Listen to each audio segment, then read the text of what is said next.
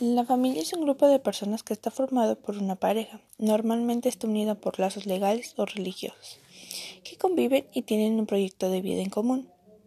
La familia es el núcleo fundamental de la sociedad y como tal el ente que va a contribuir al desarrollo integral de la persona. La familia es el componente fundamental ya que cada individuo se une por lazos de sangre afinidades que logra proyectarse y desarrollarse. Mi familia.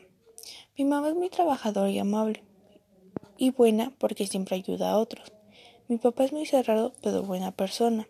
Siempre trata de sacar lo mejor de cada situación. Mis hermanos son muy guapos e inteligentes y tienen mucha bondad.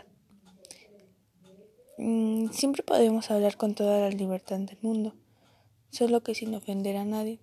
El diálogo entre mi familia y yo es favorecido, ya que nos permite conocernos mejor e intercambiar opiniones y saber enfrentar todos los problemas juntos.